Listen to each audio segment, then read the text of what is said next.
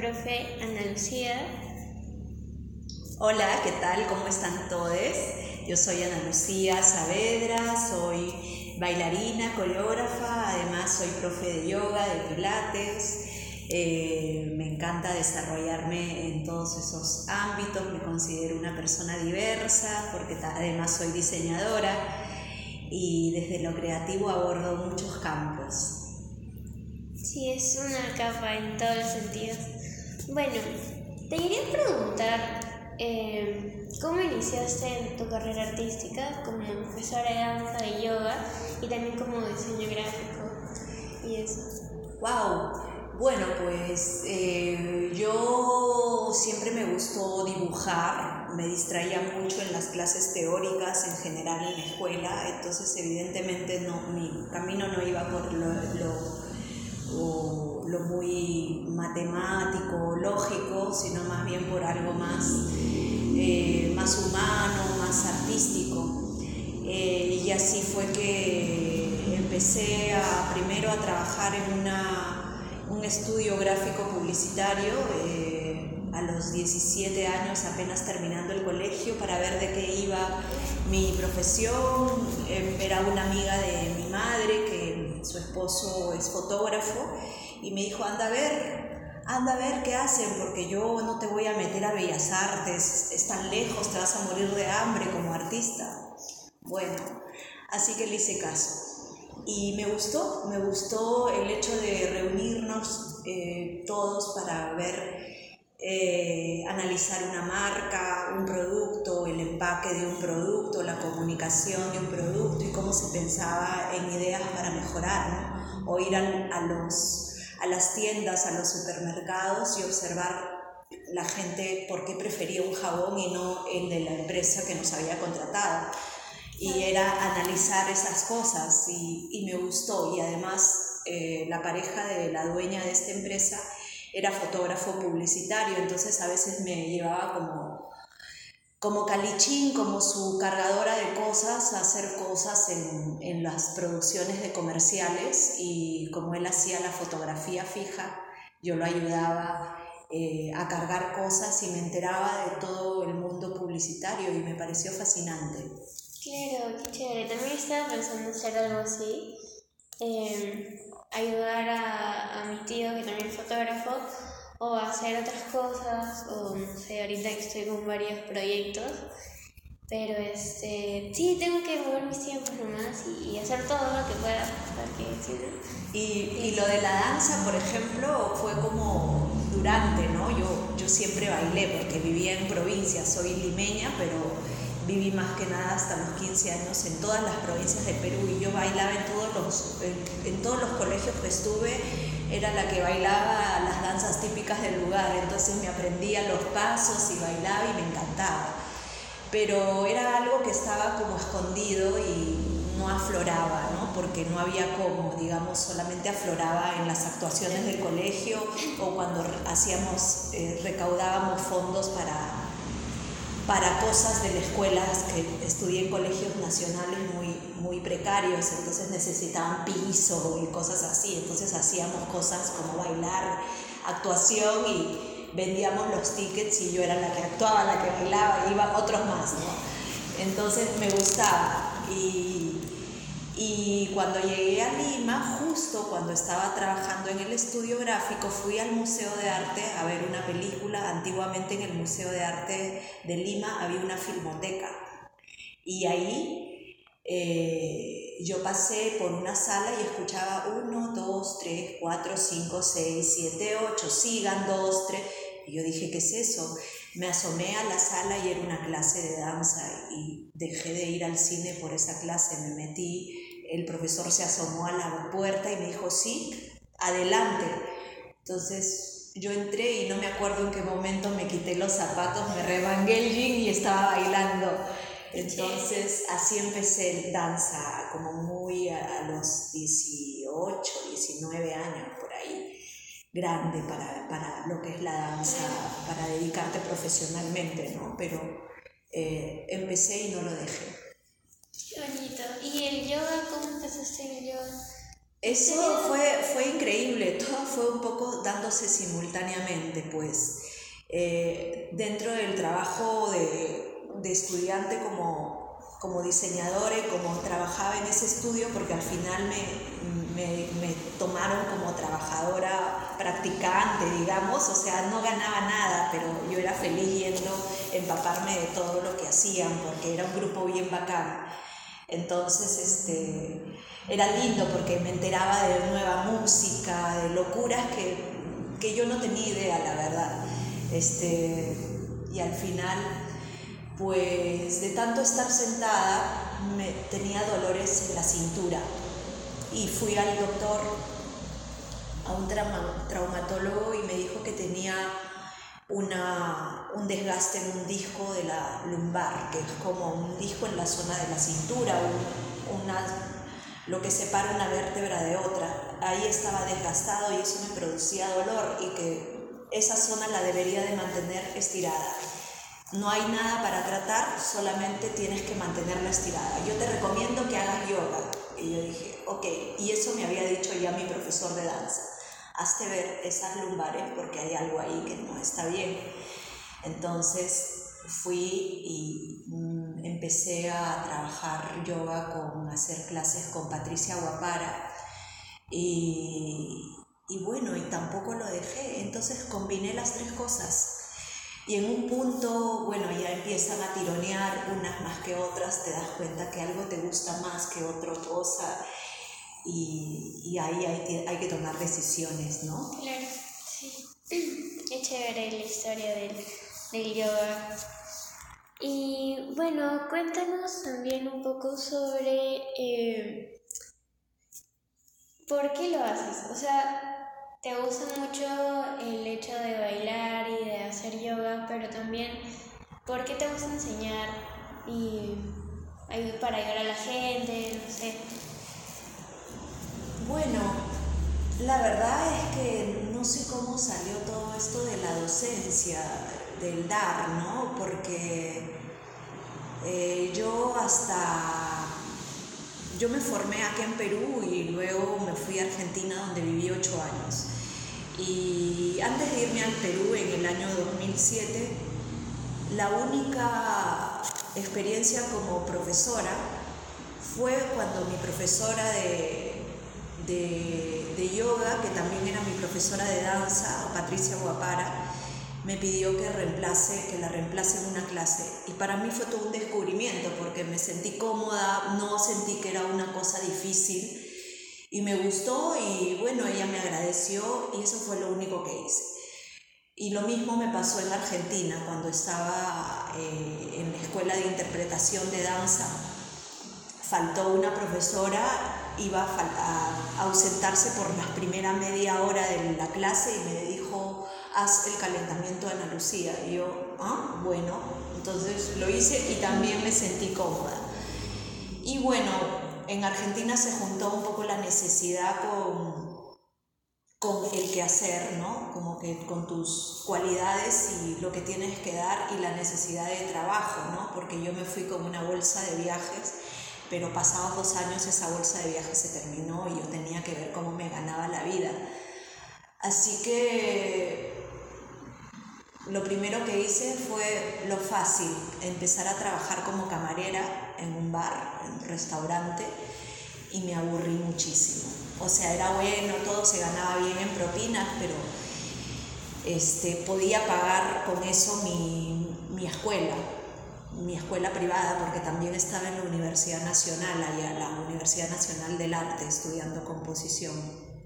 Entonces, eh, lo que pasó es que empecé a presentar mis currículums aburrida de ese trabajo a, lugares como gimnasios, centros de yoga, eh, y así me llamaron de dos lugares, de un centro de yoga y de un gimnasio. En el gimnasio era para dar clases de pilates, me dijo, pero ¿sabes Pilates? Y yo dije, lo he estudiado en la universidad, pero porque era parte de la carrera, ¿no? Pero no he dado clases, le digo, pero bueno, hagamos una clase de prueba y me trajeron a un montón de alumnos y yo di la clase. y los alumnos quedaron fascinados y la profe me dijo, sí, muy buena, bueno, me recomendó, me dijo, ella está calificada para trabajar. Y lo mismo me pasó en yoga, en un centro de yoga que me encantaba cada vez que pasaba. Cuando llegué ni bien a Buenos Aires vi ese, centro de yoga y en mi mente pensé, ¿cómo sería tan lindo trabajar en ese lugar tan bonito? Decía yo, porque era hermoso por afuera y por dentro.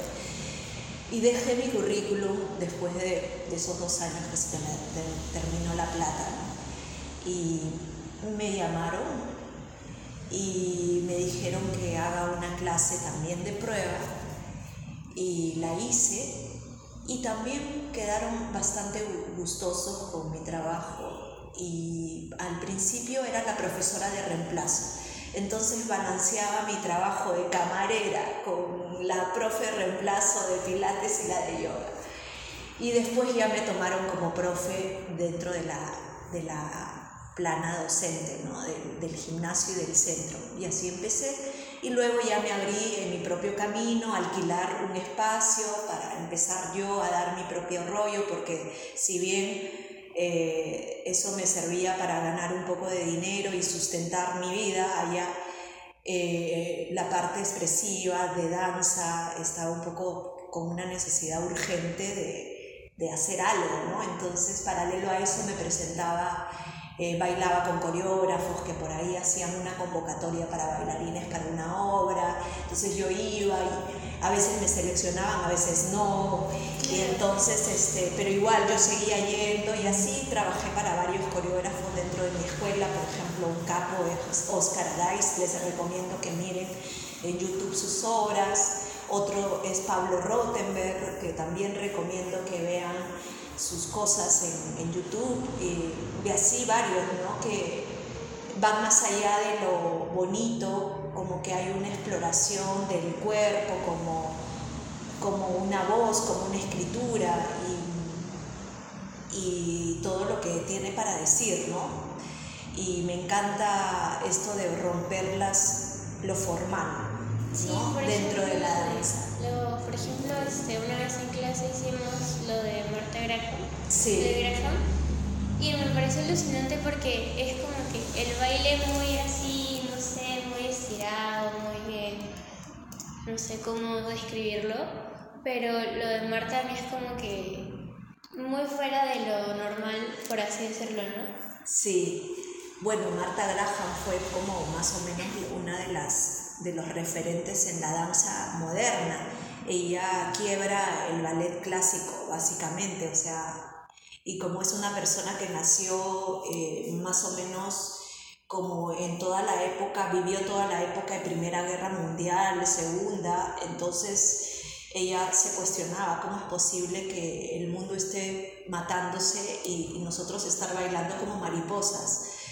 Eh, algo tiene que pasar, ese dolor tiene que verse en el cuerpo y ella no sabía cómo expresarlo porque, ok, miméticamente te pones la mano en la, en la cabeza y haces como una cara de, oh, pero ella decía, el cuerpo tiene que, ¿cómo hace cuando siente dolor? Y entonces empezó a explorar en ese cuerpo y, y descubrió que la contracción desde la pelvis hacia adentro producía una expresión de dolor muy, muy, este, muy fuerte, ¿no? Y entonces empieza a explorar por ahí, y no solamente por ahí, sino también se empieza a fascinarse por las danzas africanas, por la cultura egipcia, eh, las culturas indígenas, México, latinoamericanas en general, y toma como referentes los cuadros egipcios, entonces sus sus primeras obras eran muy, parecen cuadros, ¿no? Y además eh, en ese momento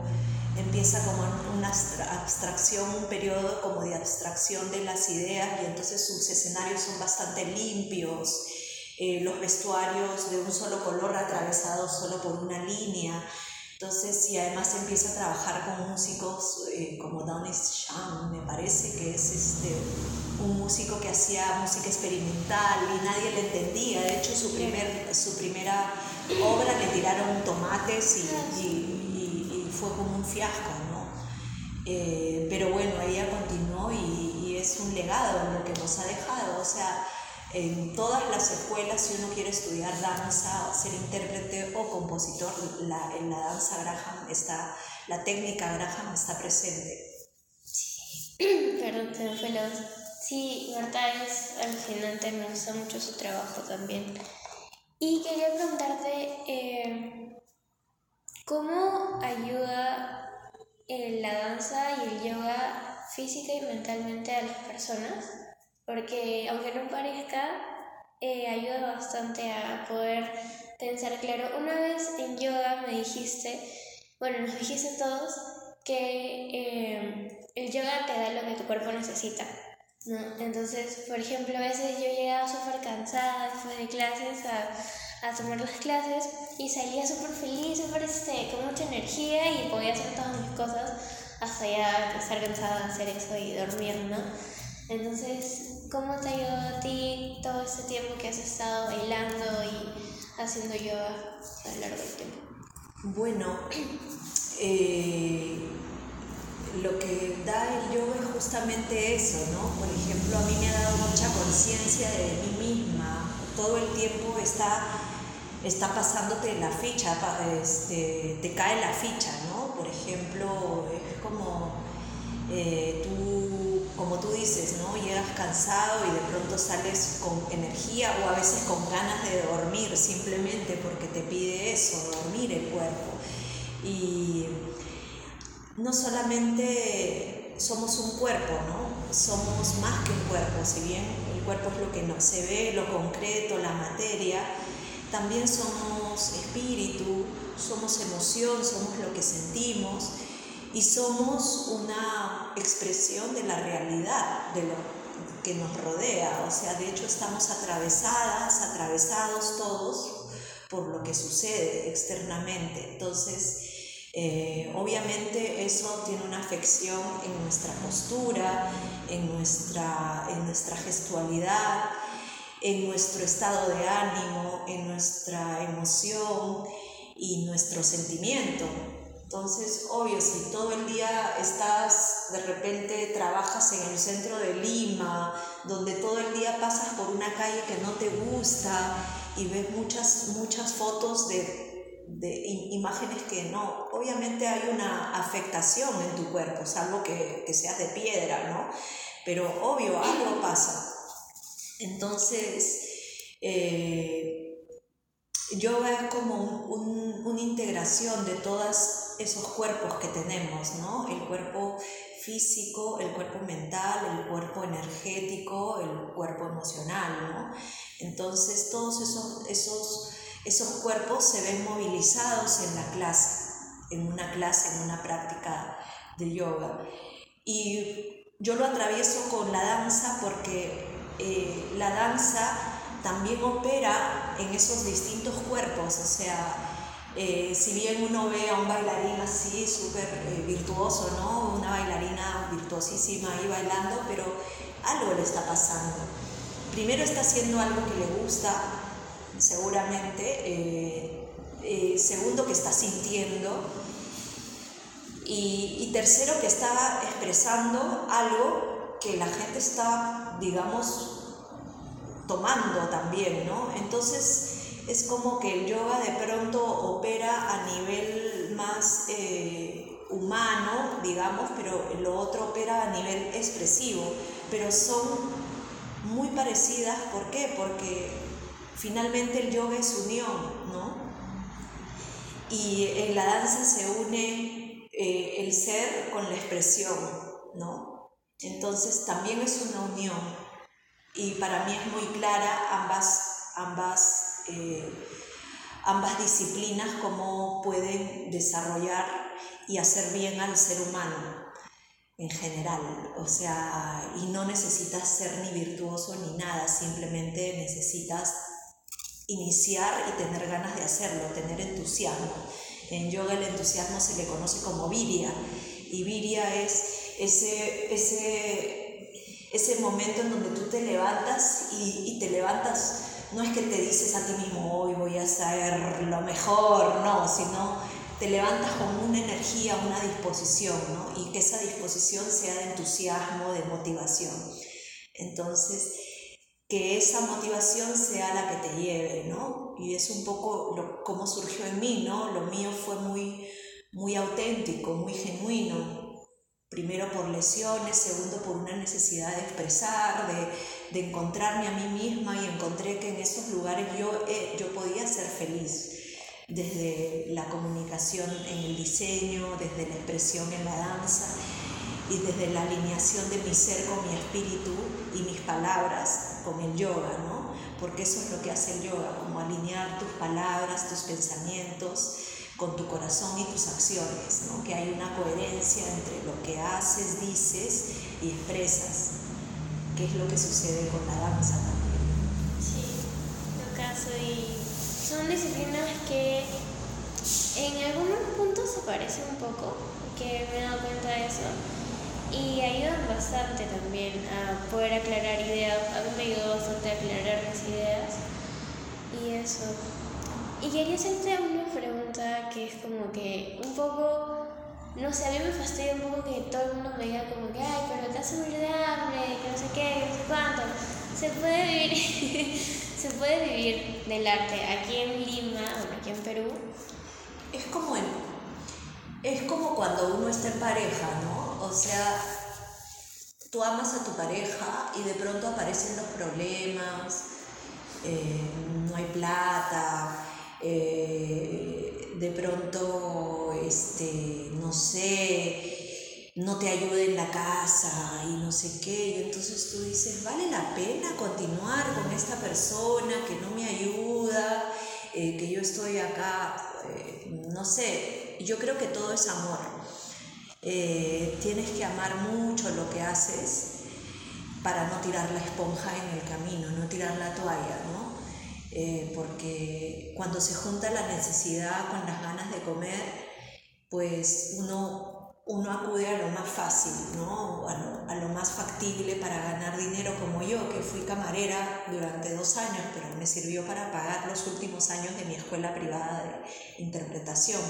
Y paralelo a eso yo iba a la universidad pública donde no me costaba ni un centavo, pero eh, llegó un punto en donde si no hubiera amado la danza, si no me hubiera escuchado, que yo no la estaba pasando bien como camarera, que mis pies se me aplastaban tanto el arco de mi pie que cuando volvía a las clases de danza no podía moverlo, de tanto tiempo que había estado parada con mis bandejas. Eh, como entregando platos y copas, que de verdad, eh, si no hubiera sentido escuchado esa necesidad mía de que esto no quiero hacer toda mi vida, este, tal vez seguiría siendo camarera, ¿no? Porque me daba un dinero fácil, incluso me ofrecían más días de trabajo, pero yo solo quería trabajar tres, porque los otros días quería estudiar. Entonces, este, yo creo que es muy importante mantener abierto ese canal de comunicación contigo misma para poder tomar las decisiones que tomas en la vida y esas decisiones tienen que ver con un amor propio hacia ti que tanto te escuchas y, a partir de ahí tomar las decisiones, ¿no? Yo amo la danza. Mm, de hecho, yo antes de irme a Argentina tenía mi propia agencia de publicidad y me iba bastante bien. Gané dos premios de diseño gráfico, gané mucho dinero, tenía mucha plata, pero no tenía tiempo para disfrutar ese dinero, o sea, no, no tenía tiempo para disfrutar de mi familia, ni de mi novio en ese tiempo, o sea, de hecho mi pareja al final se separó de mí porque no decía que, que, que nunca teníamos tiempo juntos, ¿no? Y claro, yo trabajaba mucho y después también me pasó algo que se suicidó mi hermano y yo no sabía mi hermano menor y yo no sabía lo que le pasaba por lo que estaba trabajando, estaba totalmente sumergida en mi trabajo.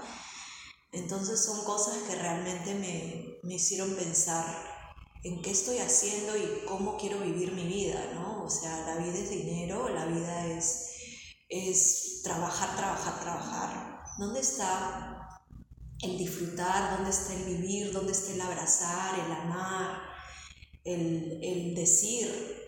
Que amas a alguien y, porque un día puedes estar y otro día no.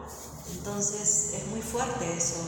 Así que esos fueron los dos momentos más importantes que me hicieron tomar también una decisión de, de dejar toda la publicidad y dije, ok, voy a dedicarme a lo que adoro, que es la danza. Me voy a dedicar al 100% y porque no por nada estoy tantos años en esto. Y así fue que me fui a Argentina y empecé todo eso y después ya empecé con mis clases, a dar clases, a bailar con coreógrafos. Y bueno, y, y así me, fue, me fui comunicando conmigo misma todo el tiempo.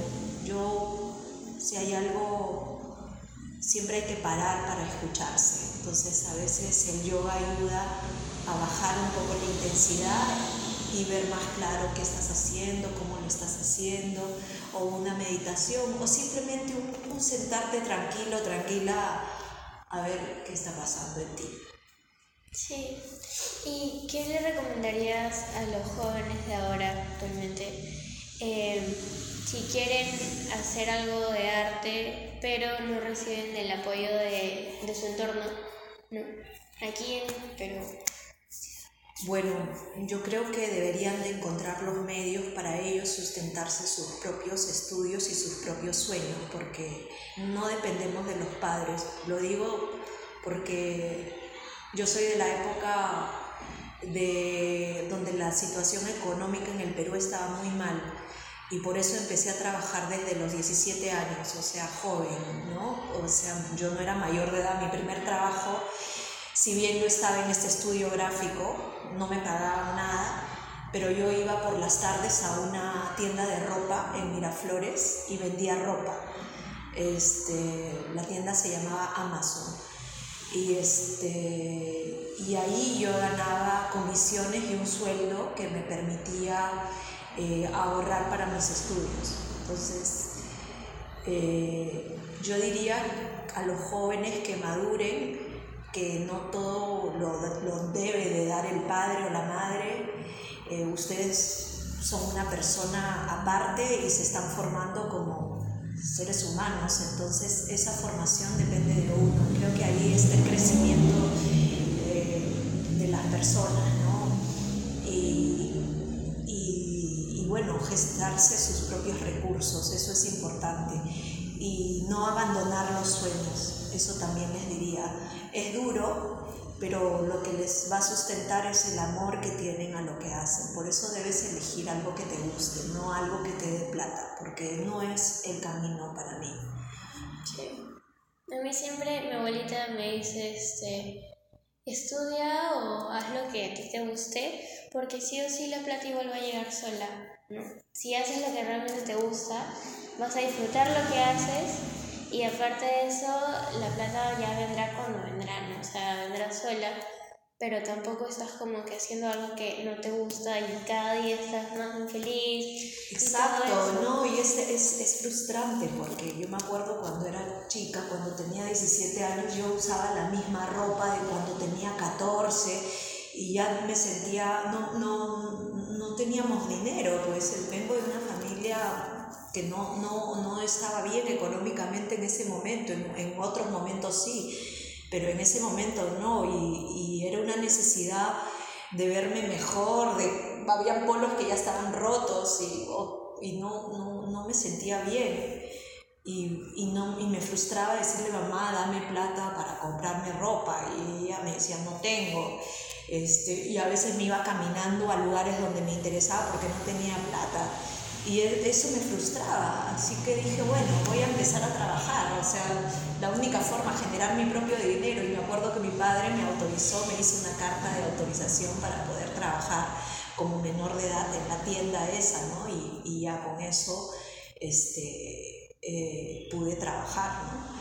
Y, y, me gestioné mi ropita, empecé a comprar las cosas que me gustan, los discos que me gustan y cosas así que y fue distinto porque al final yo fui la primera que me fui de, mi casa. A los 21 años me fui de la casa. Se acabó así porque empecé a, a, generar más y bueno, me fui de la casa. Mis hermanos se han ido casados. Yo no, yo me fui soltera y a los 21 años salí de la casa, que es, es bastante grande también igual, pero yo diría a, las, a los jóvenes que que vayan por eso que les guste y que no esperen que los padres no pueden con todo, ya suficiente han hecho con, cuidarnos, criarnos, o los abuelos o los tutores, y ya es momento de crecer, ¿no? de agarrar y de, ir por eso que te gusta hacer o por lo menos encontrar aquello que te gusta hacer si es que no saben ver por dónde va, qué haces, qué es lo que sueles hacer, qué es lo que te atrae, te mueve y a partir de ahí ver por dónde es tu camino, ¿no? Sí. Bueno, Lucía, muchísimas gracias por esta linda entrevista. Espero que la hayas disfrutado. Y bueno, ¿quieres dar algunas palabras? No sé, algo que quieras que la gente se entere. Bueno, nada, que... ¿Qué les podría decir? Pues que no hay nada como la, eh, la verdad con una misma, con uno mismo. Como que uno tiene que, que encontrarse un poco con uno mismo para encontrarse en el, en el mundo, ¿no? en la realidad en, la, en la que estás. Eso es importante. Y que bueno, acá tienen un lugar donde nos encontramos también. Aquí estamos en Barranco para nuestras clases de yoga, de danza, así que pueden venir los que quieran.